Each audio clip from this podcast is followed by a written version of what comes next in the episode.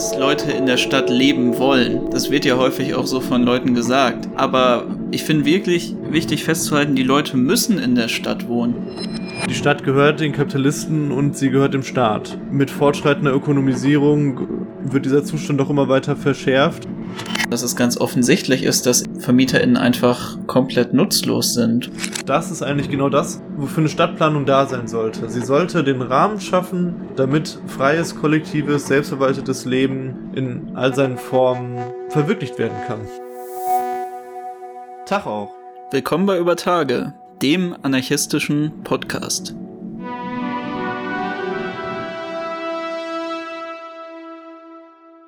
Heute in der 39. Folge widmen wir uns dem Thema Stadt und Wohnen im Kapitalismus. Wir haben das Ganze ja auch schon einmal in der Mobilitätsfolge angesprochen und da haben wir auch schon gemerkt, vieles davon geht ineinander über Mobilität und Städteplanung, aber heute wollen wir mal explizit über die ganzen Sachen sprechen, die wir da noch nicht so ansprechen konnten. Es ist ja jetzt auch so, dass erst vor kurzem, das geht natürlich alles schon ein bisschen länger, erst vor kurzem nochmal die deutsche Wohnenteignen-Kampagne richtig groß in den Medien war und das ist ja auch eine der sozialen Bewegungen in der letzten Zeit, die viele Erfolge verzeichnen konnte und extrem viele Leute auf die Straßen gebracht hat.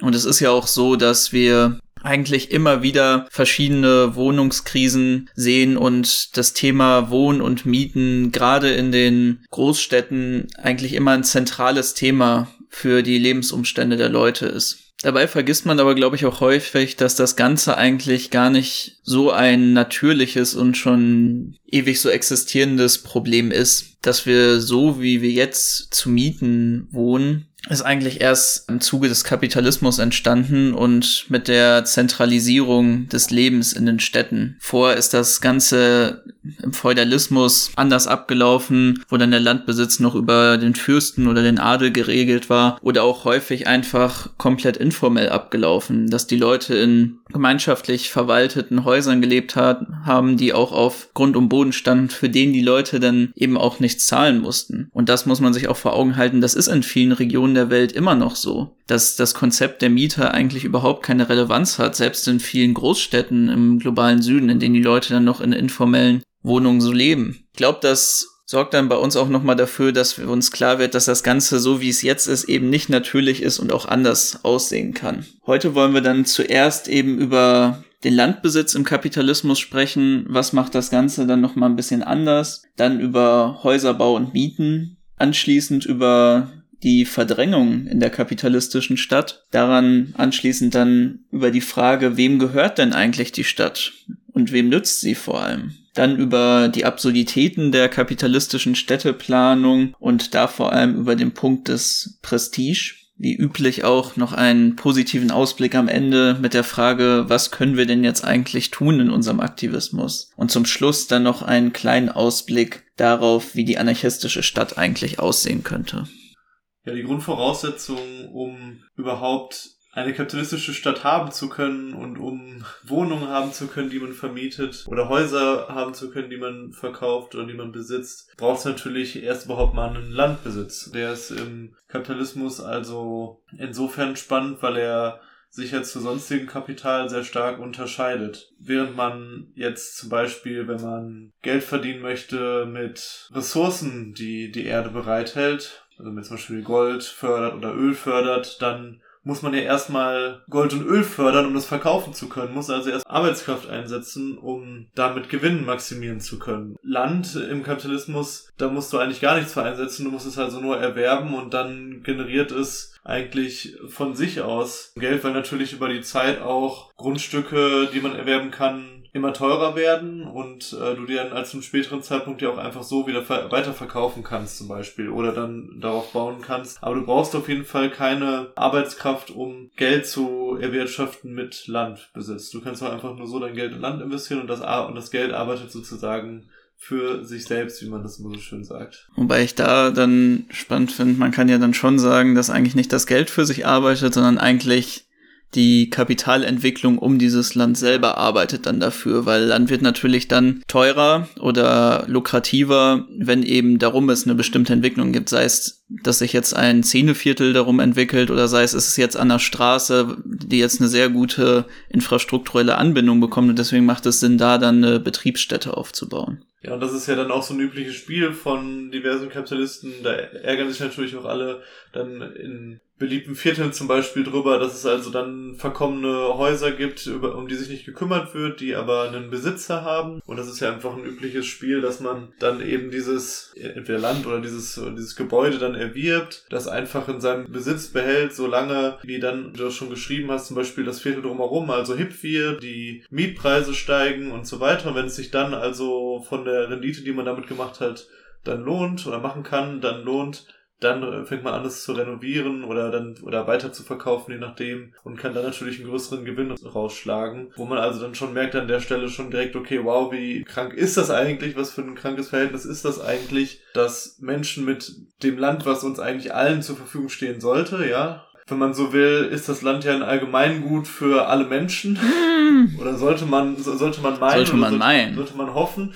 Aber Kapitalismus ist natürlich anders und auch das Wohnen als Grundvoraussetzung, um überhaupt sein alltägliches Leben bestreiten zu können, um überhaupt eine Grundlage für sein alltägliches Leben zu haben. Daran mangelt es ja dann oft schon im Kapitalismus, weil eben mit unserem Wohnraum spekuliert wird und Geld gemacht wird.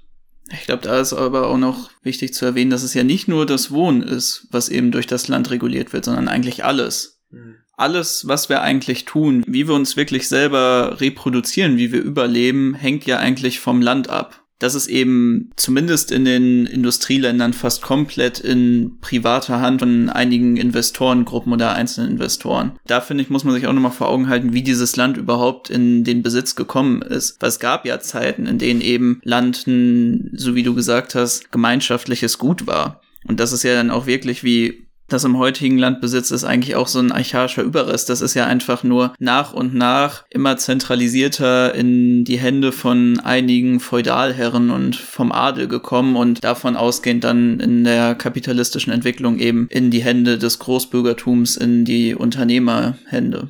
Und vielleicht kann man dann sagen, das, was man irgendwann dann an Geld dafür zahlt, wie sich das bemisst, das bemisst sich nicht nur in der Kapitalentwicklung um es herum, so wie wir das am Anfang gesagt haben, sondern vielleicht ja sogar in dem Blut, was dafür vergossen wurde, dieses Land sich dann unter den Nagel zu reißen. Das Land, auf dem wir auch selber leben, wo vielleicht das Haus steht, in dem wir zur Miete wohnen, das wurde auch irgendwann mal sich von Kapitalisten angeeignet, von Kapitalisten vielleicht sogar enteignet. Man weiß ja gar nicht, was, was also der Hintergrund von der Wohnfläche ist, wo man, wo man selber lebt. Und ja, natürlich wurde es irgendwann enteignet. Wie sollen sie denn sonst da dran gekommen sein, ja, wenn es vorgemeinschaftliches Land war? Enteignet, klar, ja. enteignet von, von also dem allgemeinen äh, Sozialistenpack.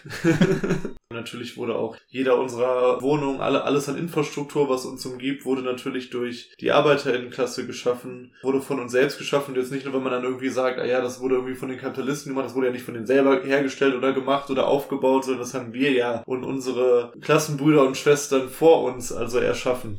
Ja, und damit kommen wir eigentlich auch gut zu unserem nächsten Punkt, nämlich dem Häuserbau und daraus entstehen dann auch den Mieten. Weil das ist natürlich dann auch noch ein anderer Punkt, wie sich dann die Miete, wie du schon angesprochen hast, dann auch entwickelt. Das ist ja, glaube ich, gerade kann man das gut am Prozess der Gentrifizierung dann auch sehen, wenn eben die alte Bausubstanz, mit der dann vielleicht noch ein bisschen spekuliert wird, die aber, wenn sie sich dann nicht mehr lohnt, auch abgerissen wird und dann eben moderne Wohnungen aufgebaut werden, dass das natürlich dann auch nochmal in eine Mieterhöhung einfließt.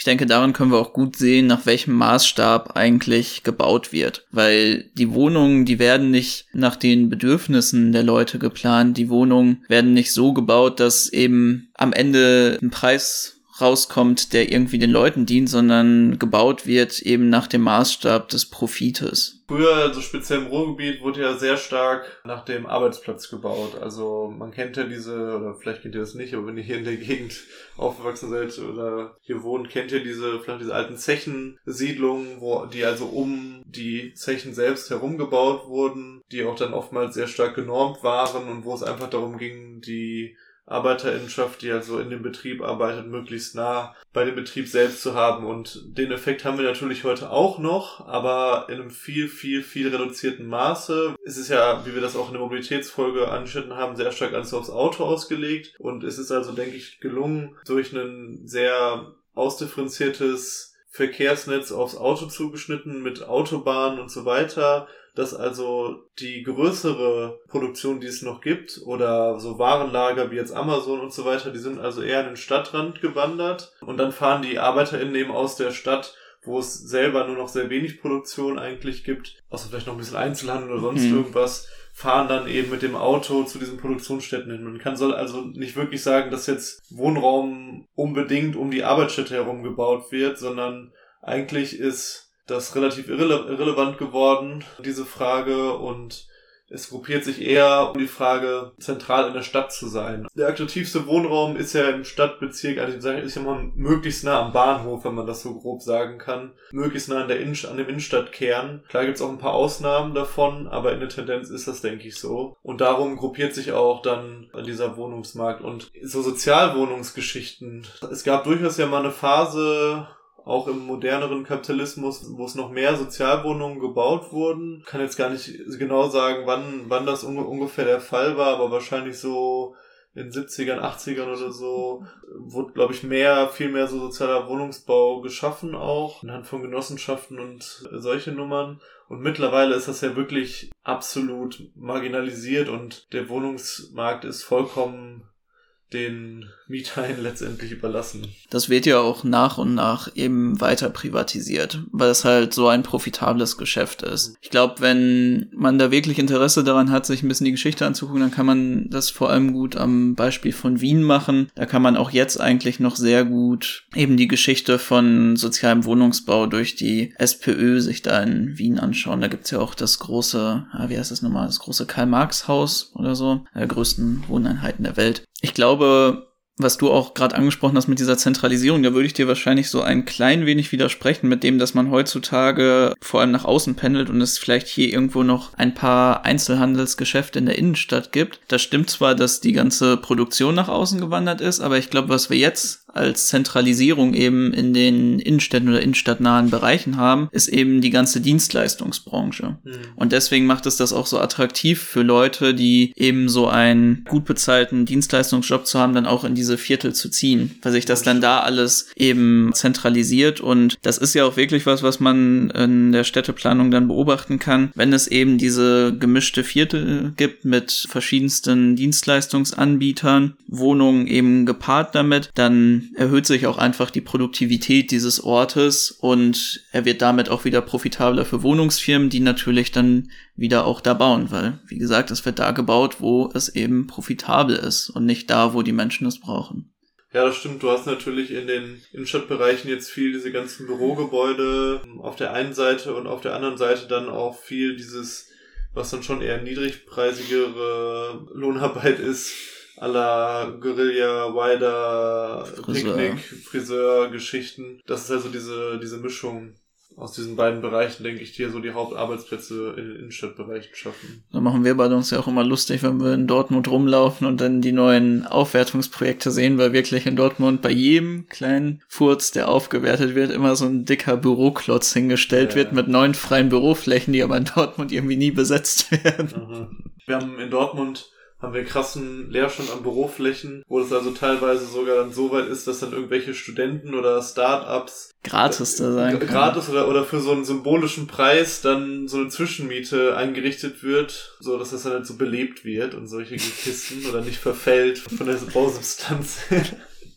Und trotzdem bauen die immer und immer wieder weitere neue Drecksbüroflächen. Nicht schlimm. Aber das bringt uns vielleicht auch schon zu einem wichtigen Punkt der Verdrängung und dem Ausschluss aus der kapitalistischen Stadt. Weil natürlich, wenn der Wohnungsmarkt komplett der Logik der Kapitalverwertung unterworfen ist, dann ist es natürlich auch klar, dass wenn du dann zum Beispiel alles mit Büroräumen vollkackst, aber immer mehr Leute auch in den Städten wohnen wollen, das ist ein enormer Druck entsteht und die Mietpreise sich immer weiter erhöhen und einfach wenig Sozialwohnungen gebaut werden, dann also eine starke Verdrängung in die Außenviertel stattfindet und dadurch natürlich auch einen Ausschluss, eine Verelendung, teilweise auch Ghettoisierung und auf jeden Fall eine Verarmung von weiten Teilen der Klasse. Du hast es ja gerade gesagt und da finde ich wichtig, da nochmal zu sagen, dass es das nicht ist dass Leute in der Stadt leben wollen. Das wird ja häufig auch so von Leuten gesagt. Aber ich finde wirklich wichtig festzuhalten, die Leute müssen in der Stadt wohnen. Sie müssen da wohnen, weil da die Jobs sind, weil sie da ihre Bildung bekommen können, weil sie teilweise auf dem Land nicht mehr leben können, weil es einfach nicht mehr lebenswert ist, weil es keine Perspektiven für sie arbeitstechnisch gibt, dass sie irgendwie ihren Lebensunterhalt bestreiten können. Und das ist ja auch wieder ein geschichtliches Ding. Die Landflucht ist ja eigentlich etwas, was damit eingesetzt hat, also die massenhafte Landflucht, wir reden jetzt nicht von Frühstädten, die wirklich moderne massenhafte Landflucht ist ja was, was mit der Industrialisierung eingesetzt hat. Mhm. Das ist ja angeschlossen daran, dass die ganzen Leute ihre kleinen Ländereien, die vorgemeinschaftlich genutzt wurden, verloren haben, eben durch die Einhegung. Das ist dieser Zeitraum der Geschichte gewesen, in dem der Adel sich jeglich restliches, gemeinschaftlich genutztes Land unter den Nagel gerissen hat. Und die Leute mussten dann in die Stadt ziehen, weil sie nur dort dann Anstellung in den neu entstehenden Fabriken und Vormanufakturen bekommen haben. Und im Endeffekt kann man sagen, ist es jetzt noch genauso. Nehmen wir das Beispiel Sachsen und Leipzig und Dresden. Da sehen wir es ja jetzt eigentlich unterm Brennglas, was auch so überall in Deutschland stattfindet. Die Leute müssen in die Stadt ziehen, weil es einfach keine Perspektive auf dem Land gibt. Keine Jobs, keine schöne Stadt, kein, kein Sozialleben, keine Medizin, nichts.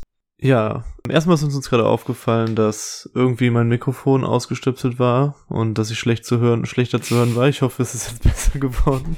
Was du sagst, Joshua, ist, denke ich, doch ganz richtig. Wenn ich gerade wieder die Formulierung verwendet habe mit, ja, die Leute wollen ja in die Stadt ziehen, dann habe ich auch natürlich an viel an sowas gedacht, wie, dass es hier diese ganzen Angebote gibt und dass hier auch das Leben pulsiert und so weiter und so fort. Aber ich glaube, wenn die Menschen die Wahl hätten, zu sagen, okay, ich lebe auf dem Land, in einer relativen Ruhe, aber habe vielleicht auch eine kleine Stadt in meiner Nähe, wo auch eine Diskothek ist, auch ein nettes Café ist und so weiter und so fort, dann würde ich doch, glaube ich, eher auch auf dem Land leben, würden wahrscheinlich die meisten Leute sagen, weil es natürlich aus ganz vielen Perspektiven viel schöner und angenehmer ist, auf dem Land zu leben, einfach allein schon von der speziellen der kapitalistischen Stadt dann der ganzen Feinstaubbelastung, mhm. den vielen Menschen, das ist ja auch eine Überforderung und alles und von daher hast du auf jeden Fall recht, aber es gibt ja auch innerhalb der Städte gibt es ja auch eine Verdrängung. Es gibt ja nicht nur die Verdrängung aufs, aufs Land. Ja, wir hatten das Ganze ja schon mal mit der Gentrifizierung angesprochen. Das wird ja immer so als so ein sehr besonderer Prozess der Verdrängung begriffen, aber eigentlich ist das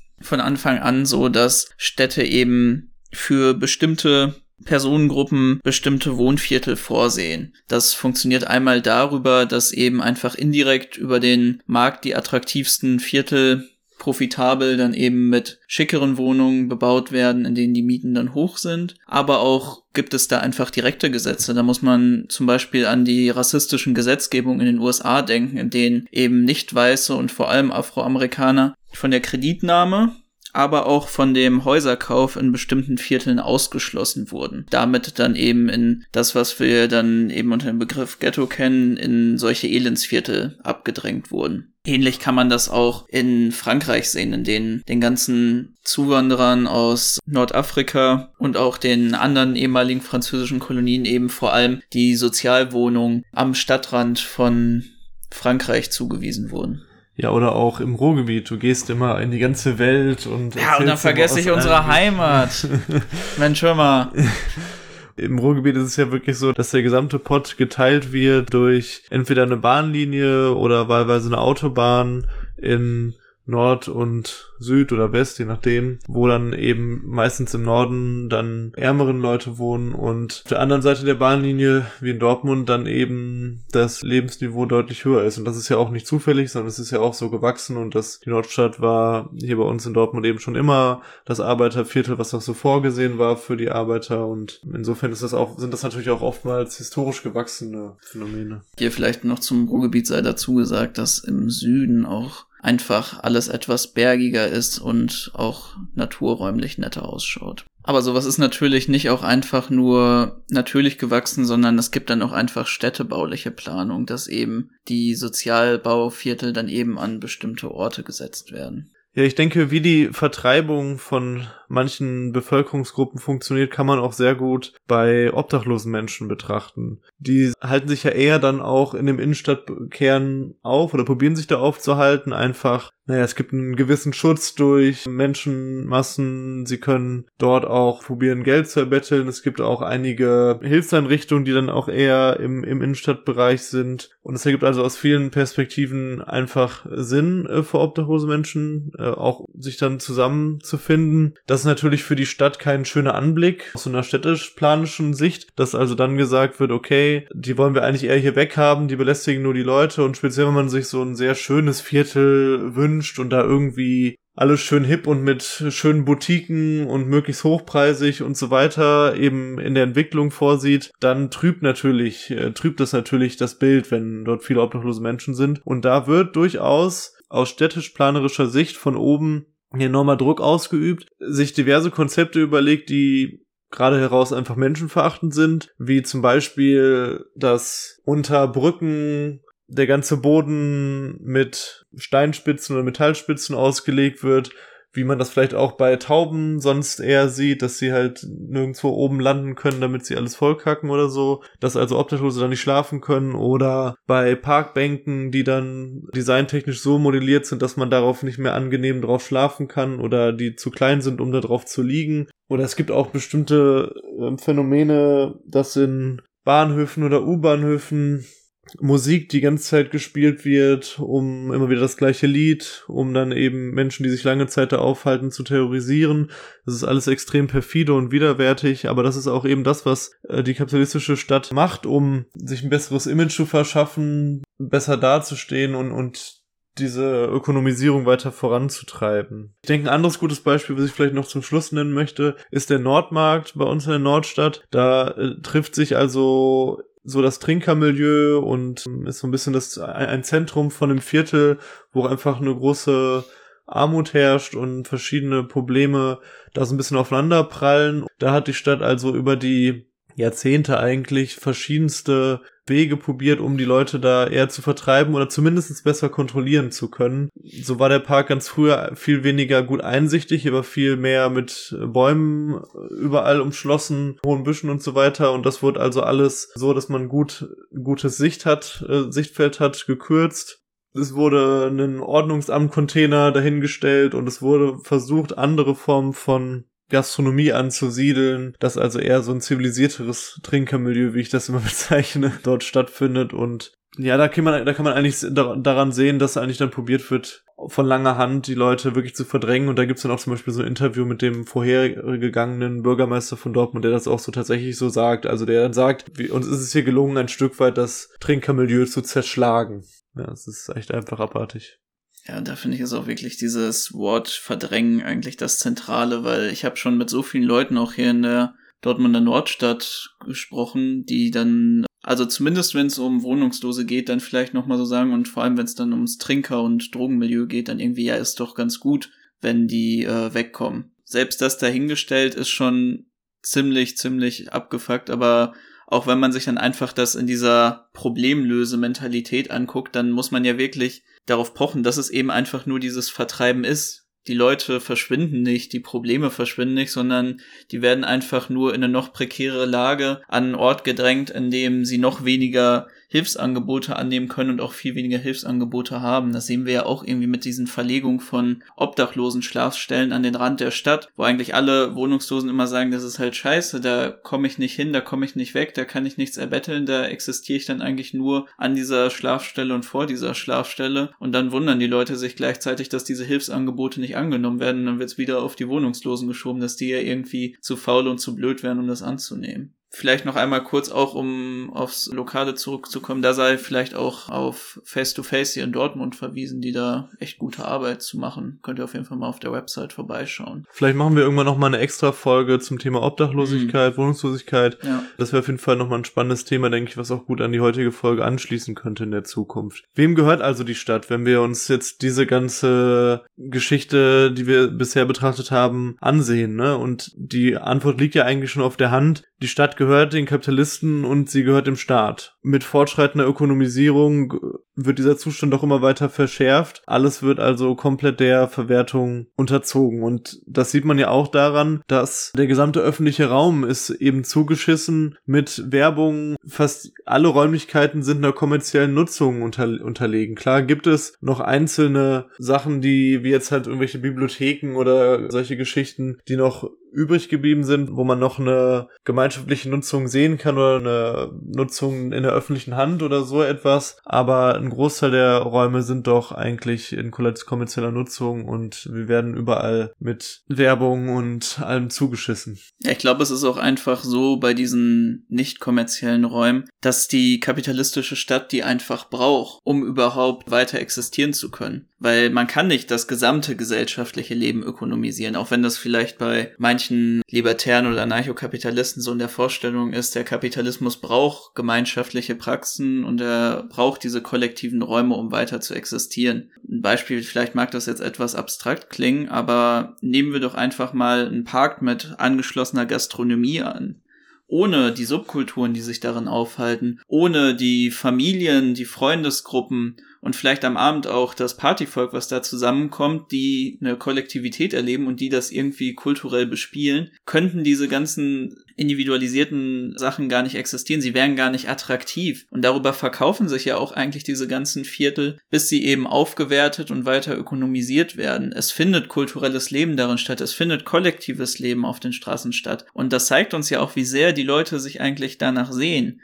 Aber die Stadt weiß immer, das natürlich auch in ihre kapitalistische und profitorientierte Agenda dann einzuweben. Auch das, was wir als wirklich dann diese, so ein Sinnbild von kapitalistischer Stadt sehen, der ganze Innenstadtbereich, die Einkaufsstraße und so weiter, wo das dann ja ins Unermessliche getrieben ist, das ist ja auch ein Konzept, was sich immer weiter erledigt, so durch halt die Entwicklung des kapitalistischen Systems. Also es ist ja nicht nur so, dass irgendwelche kulturellen Sachen darunter zu leiden haben oder ein gutes Wohnumfeld oder da mal ein Parkplatz gemacht wird, damit da irgendein Kaufhaus wieder reinkommt oder sonst irgendwas, sondern es ist ja sogar so, dass das, was wir bisher kannten, als kapitalistische Innenstadt, die auch immer mehr weichen muss, weil es eben diese Entwicklung hin zu Online-Lieferdiensten und so weiter gibt. Es sind ja schon mehrere große Ketten dieser Entwicklung zum Opfer gefallen. Und jetzt wird das natürlich immer, immer dramatischer werden und speziell in so mittelgroßen und kleinen Städten, die aber noch eine Innenstadt haben, sieht man das auch schon, dass es dann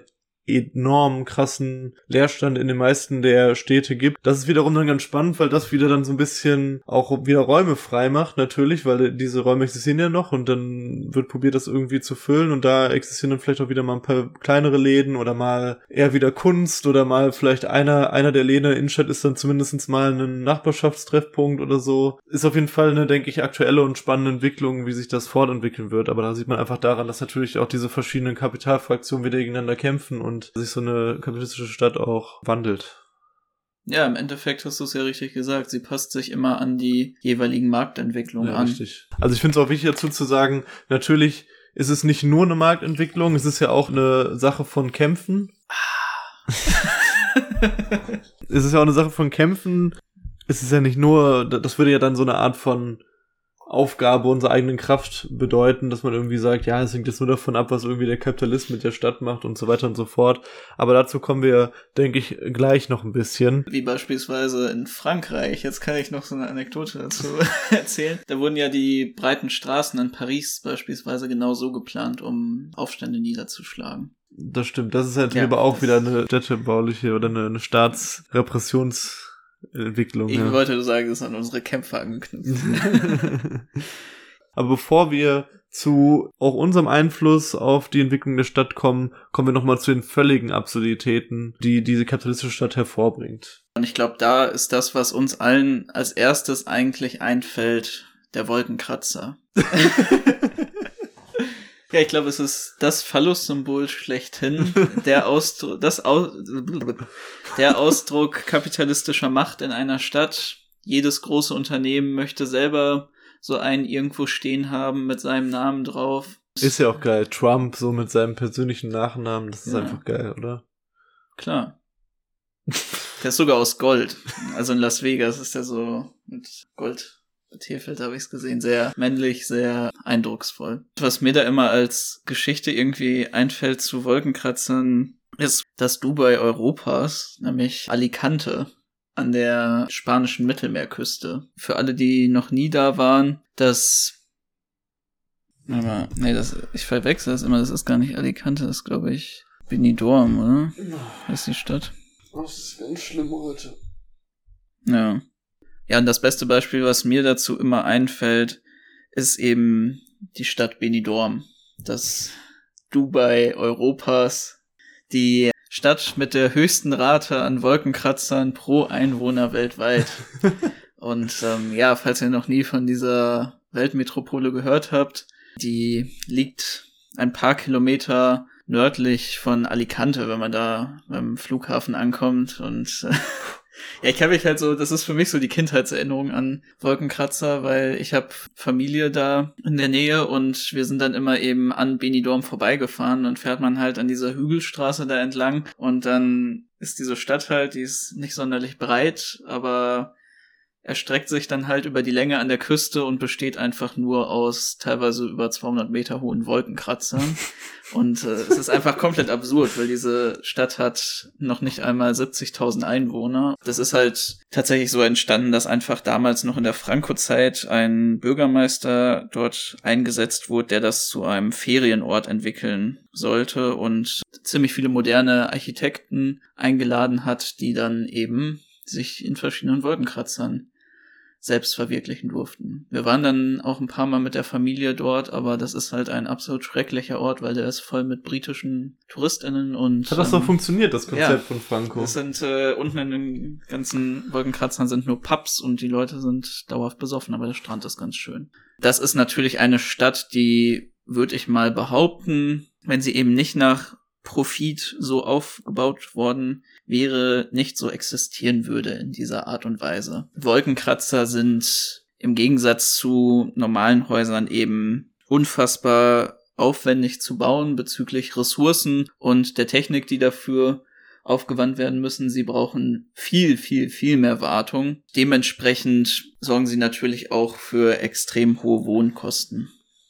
Der einzigste wirkliche, also es gibt wahrscheinlich noch ein paar Verwendungen dafür, aber der einzige wirkliche Grund ist ja so ein Platzmangel, wenn man so will. Also dass man irgendwie sagt, man probiert möglichst viele dieser Dinger so nebeneinander zu stellen, um halt äh, den Platz zu sparen. Aber das ist ja eigentlich auch nur im Kontext von der kapitalistischen Stadt irgendwie so denkbar, klar, es, es hat einen gewissen Nutzen dadurch, aber es ist die Schattenseiten davon, die Negativaspekte davon überwiegen doch eigentlich so stark, dass es sonst eigentlich keinen Sinn ergibt.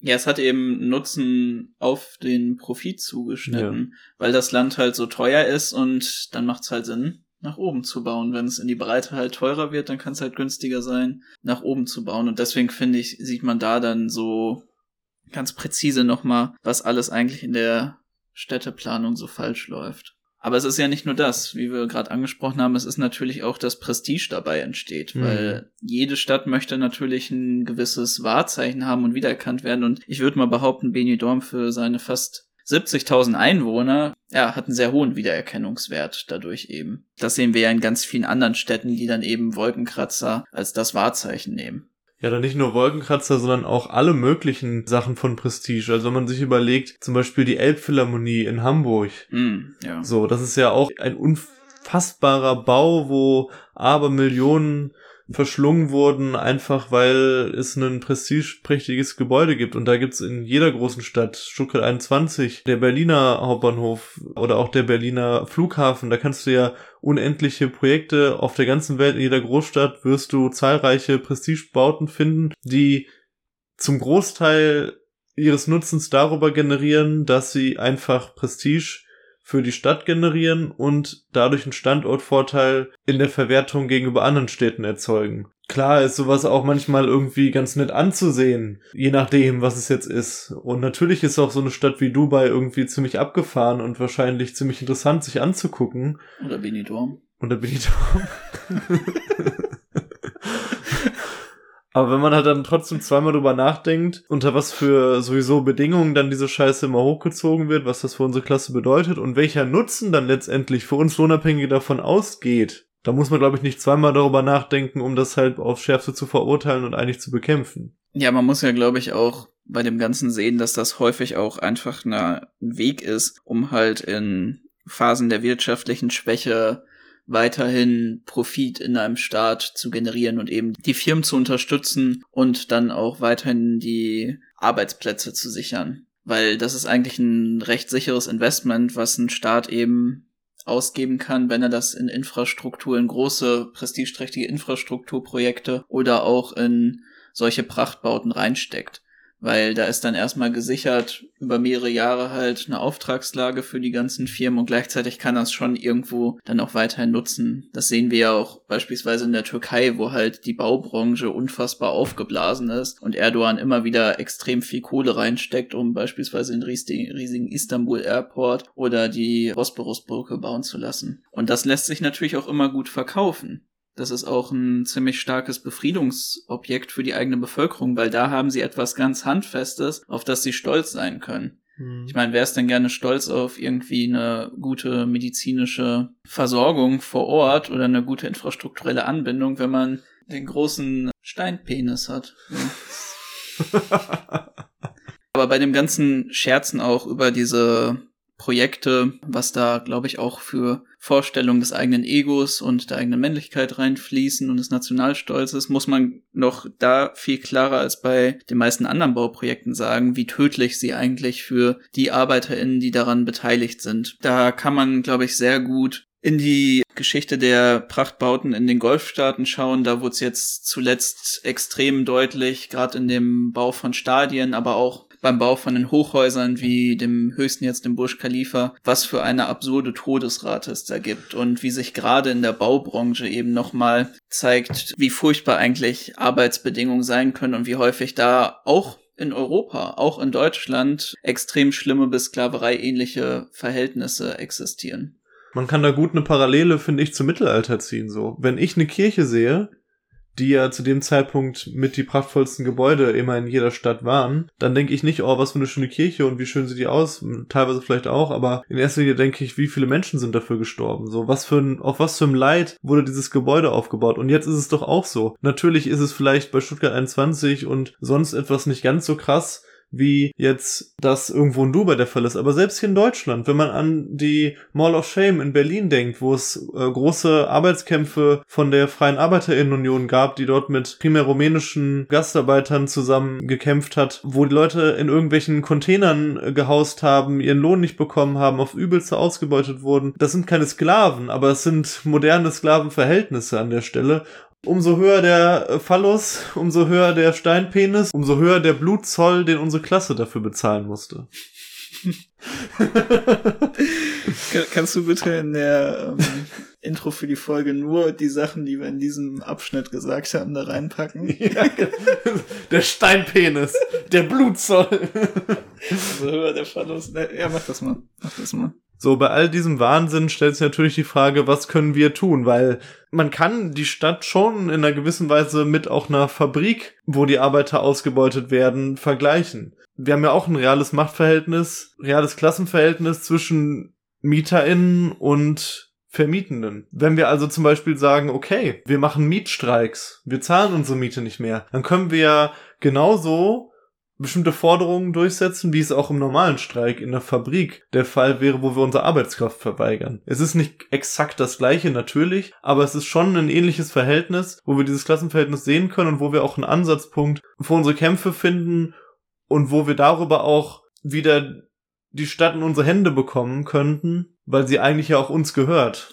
Weil wir sie ja real nutzen und irgendwelche Scheißkapitalisten, die wohnen halt in irgendwelchen Bonzengegenden und verwalten halt nur unseren Wohnraum. Und ich glaube, während das dann eigentlich bei der Produktion eben häufig so gesehen wird, dass wir jetzt schon Kollektivbetriebe aufbauen könnten, in denen wir dann alle zu einem gleichen Lohn arbeiten und selber bestimmen können, wie wir produzieren wollen, natürlich an Marktgesetze angepasst. Vergessen wir häufig, dass das bei der Reproduktion im Jetzt ja auch schon so ausschauen könnte und dazu gehört ja auch eben genau das Wohnen.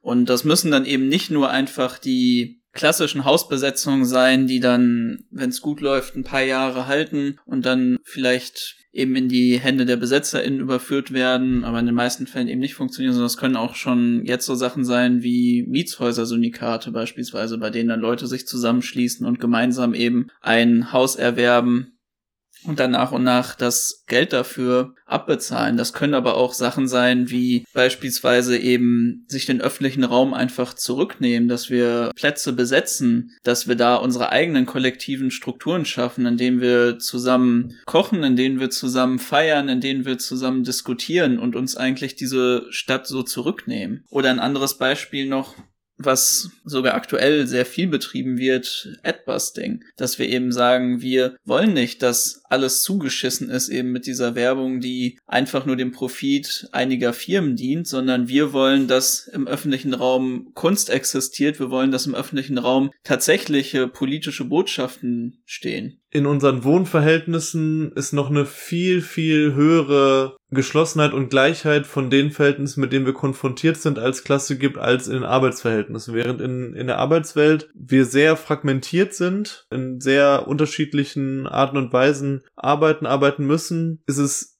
in den Mietverhältnissen, klar, es gibt auch ein paar Leute, die Häuser haben oder ein paar Leute, die eine Wohnung besitzen oder so für, für sich selbst oder so, aber die allermeisten Leute sind ja in einem klassischen Mietverhältnis in der großen Stadt so.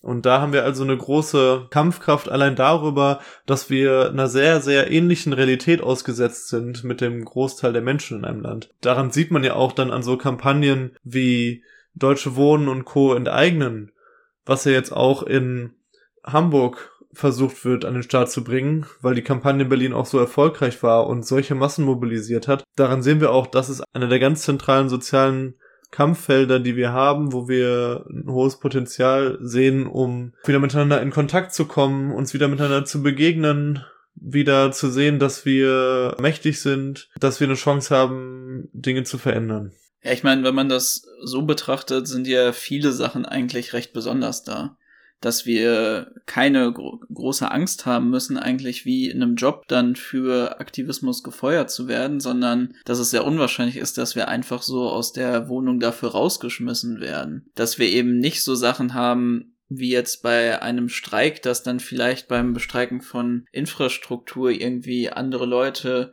davon abgeschreckt sind, sondern dass es ganz offensichtlich ist, dass VermieterInnen einfach komplett nutzlos sind. Was wollen sie machen, wenn wir da streiken, uns dann nicht mehr den Handwerker schicken, der in anderthalb Jahren vorbeischaut, um das Fenster zu streichen.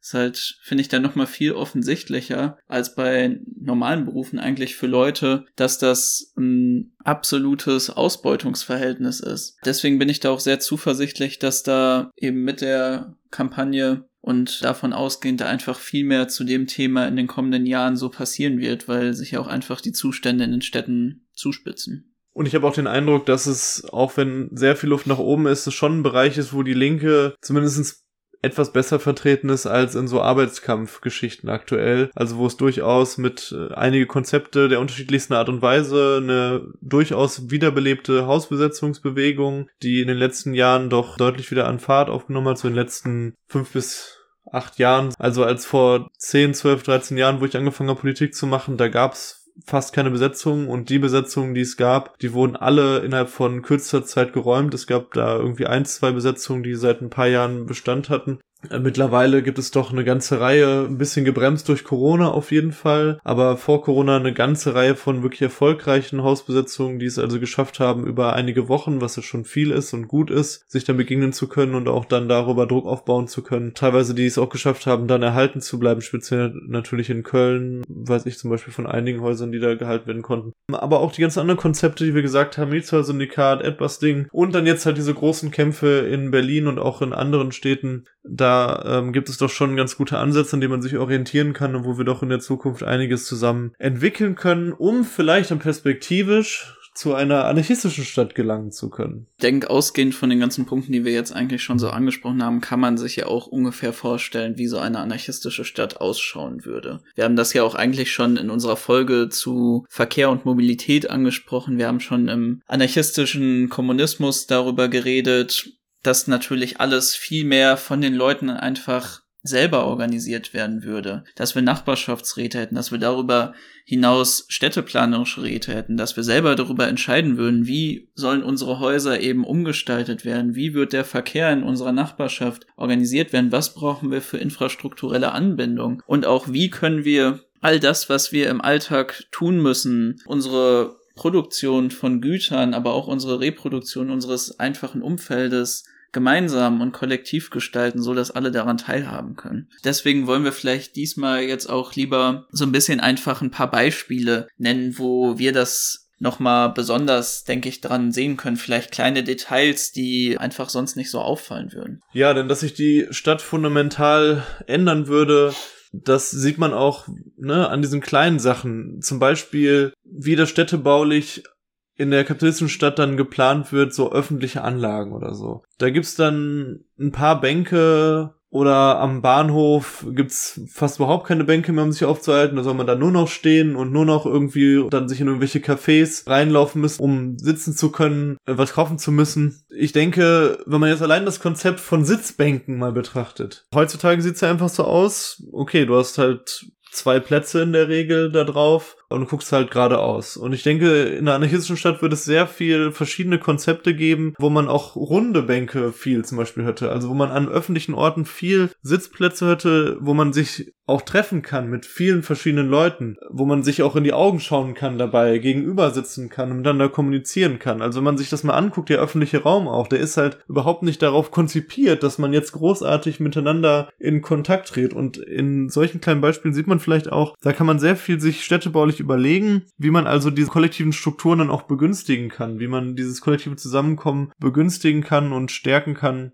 Das finde ich auch ganz spannend als Beispiel, weil genau das ist etwas, was es eben in einigen Städten gibt, die viel älter sind und in denen auch diese Planung noch viel älter ist. Das findet man beispielsweise in Spanien recht häufig, gerade in den Kleinstädten, dass es dort eher diese runden Steinkreise gibt, bei denen die Leute zusammenkommen oder auch auf dem Balkan gibt es das vermehrt, wo dann an den öffentlichen Plätzen das so organisiert ist, wo es dann noch so Sachen wie diese riesigen Schachspiele oder sowas gibt. Das findet sich ja immer weniger, wenn wir jetzt von moderner Städteplanung eben reden. Noch ein Beispiel, was mir immer auffällt und was ich ja jetzt auch schon ein paar Mal in der Folge angesprochen habe, ist eben Werbung im öffentlichen Raum und womit eigentlich alles verziert ist. Ich glaube wirklich, bei vielen Leuten ist es so, und das merke ich auch bei mir selber, es fällt einem gar nicht mehr auf, wenn man es mhm. für so natürlich wahrnimmt, dass an jedem Haus, an jeder freien Fläche irgendwo eine Werbung für ein Unternehmen ist. Was einem da wirklich einen anderen Blick auch drauf geben kann, ist, redet mal mit Leuten, die noch in der DDR oder in einem anderen sozialistischen Land aufgewachsen sind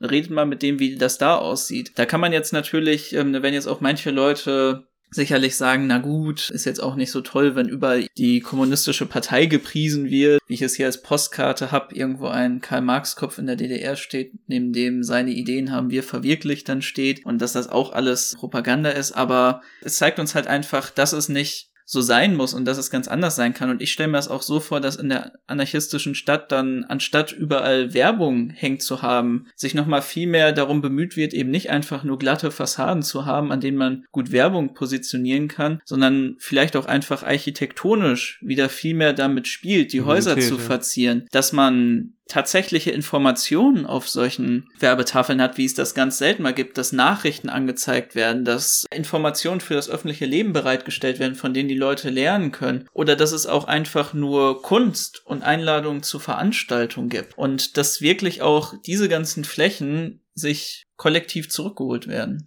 Weil wenn man das überlegt, wenn da also eine großflächige Reduzierung von diesen Werbeflächen und man nur noch einen Teil davon behält, um zum Beispiel, wie du es gesagt hast, Informationen und so weiter bereitzustellen, das schafft ja auch einen enormen Raum in der Öffentlichkeit. Du gewinnst dadurch ja auch eine enorme Fläche. Da denke ich mir also auch, dass es sehr viel mehr an so kulturellen Kunst und sonstigen Angeboten gibt, die einfach in der Öffentlichkeit stattfinden. Weil man muss ja überlegen, dass halt für fast alles es gibt ein paar wenige Aus Ausnahmen, aber für fast alles musst du eben irgendwie bezahlen und so weiter. Und wenn man dann, also an verschiedenen Stellen würden einfach bestimmte Infrastruktur, denke ich, bereitgestellt werden, dass es dann also in der Innenstadt einen, eine Fläche für Theater gibt oder so. Dass einfach dort eine, eine Standardfläche ist, wo einfach Menschen hingehen können und äh, Theater spielen. Oder sogar Sportplätze in den Innenstadtbereichen, was es ja auch eigentlich gar nicht gibt. Das gibt's ja nicht nur in den Wohnvierteln oder so. Also wo das öffentliche Leben in all seinen Formen unkommerziell ohne ein, eine Gegenleistung einfach die Infrastruktur dafür bereitgestellt wird und die Menschen das mit ihrer Kreativität und ihren Ideen also auffüllen. Und das ist eigentlich genau das, wofür eine Stadtplanung da sein sollte. Sie sollte den Rahmen schaffen, damit freies, kollektives, selbstverwaltetes Leben in all seinen Formen verwirklicht werden kann.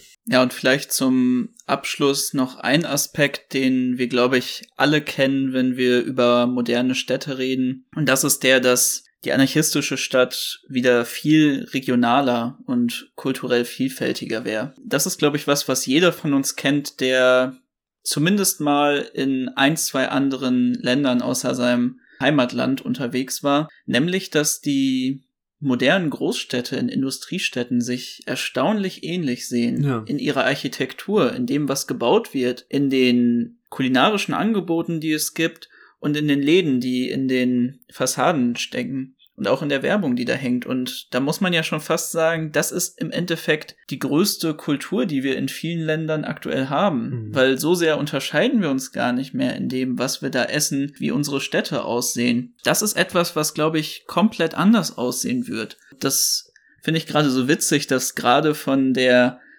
rechten prokapitalistischen Seite, die uns dann immer vorwirft, dass wir irgendwelche Aha. Gleichmacher wären und alles soll irgendwie der gleiche Einheitsbrei sein, sie eigentlich die sind, die diese Entwicklung am meisten vorantreiben. Ich denke, das ist wirklich etwas, was dann die anarchistische Stadt ganz anders machen wird, weil wenn wieder eben diese Räume dafür da sind, dass die Leute, die vor Ort leben, sich dort, wie du das schön beschrieben hast, kollektiv kulturell ausleben können, dann würden wir auch in jeder Stadt wieder eine ganz eigene Regionalkultur in all ihren Facetten haben. Das haben wir auch schon so ein bisschen besprochen bei der Folge anarchistischer Kultur und auch ein bisschen in Tourismus, glaube ich. Ich finde diese Vorstellung so geil, dass ich gar nicht irgendwo nach Indien fahren muss, um jetzt, was weiß ich was, für eine andere äh, Stadt vorzufinden, sondern dass ich einfach nach Wattenscheid fahre oder so. Und Wattenscheid sieht halt einfach in völlig anders aus, als Dortmund aussieht, weil da gibt's einen Wattenscheider Barock im Architekturstil. genau, oder wie auch immer. Also da ist eine schöne Vorstellung und um das zu erreichen, müssen wir aber einiges tun. Und in dem Sinne haben wir auch schon ein paar Sachen euch vielleicht mit an die Hand gegeben oder ein paar Ideen ja. oder ein paar Entwicklungen beleuchtet. Die Aufnahme heute war extrem schwierig für uns und ziemlich holprig. Ich, ich hoffe, man hat es nicht allzu sehr gemerkt. ich hoffe, dass nicht noch irgendwas zwischendrin passiert ist. Ich habe schon die ganze Zeit Angst, wenn ich so auf dem Mikrofonspiegel gucke, dass doch wieder irgendein Mikro rausgesprungen ist. Ja, wir hatten halt heute einige technische Probleme und das hat ja. uns häufiger ziemlich rausgebracht. Wir hoffen, es hat euch, wie gesagt, trotzdem gefallen und ja, gerne eure Rückmeldungen und Fragen zu dem Thema, dann kommen wir ins Gespräch. Wir machen gerne mal wieder ein Q&A, wenn ihr uns was schickt. Und in dem Sinne hören wir uns dann bald wieder bei Übertage. Glück auf. Glück auf.